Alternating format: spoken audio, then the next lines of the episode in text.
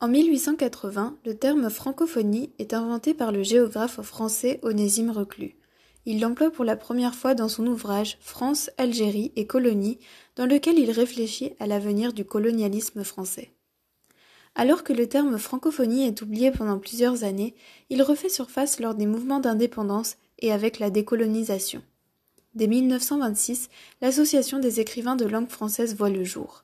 Ensuite, dans les années 60, grâce à Léopold Sédar Senghor, Habib Bourguiba, Amani Diori et Norodom Sihanouk, la francophonie devient synonyme de solidarité et se transforme en outil permettant de rapprocher les peuples et les cultures.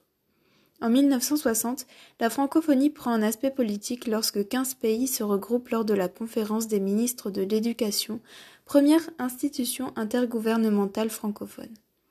Plus tard, le 20 mars 1970, dans la ville de Niamey au Niger, naît l'Agence de coopération culturelle et technique, le véritable point de départ de la francophonie, qui en 1998 deviendra l'Agence intergouvernementale de la francophonie, puis, en 2005, l'Organisation internationale de la francophonie.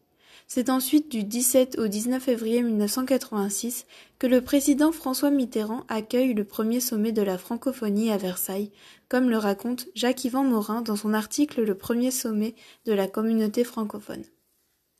En 1997, l'homme d'État égyptien Boutros Boutros Ghali est nommé premier secrétaire général et aujourd'hui c'est la philosophe et historienne rwandaise Louise Mushikiwabo qui occupe ce poste depuis 2019. Après la guerre froide et le processus de démocratisation en Afrique, le 3 novembre 2000 est rédigée la fameuse déclaration de Bamako. Aujourd'hui, la francophonie rassemble 88 États et gouvernements dans le monde et donc plus de 300 millions de francophones.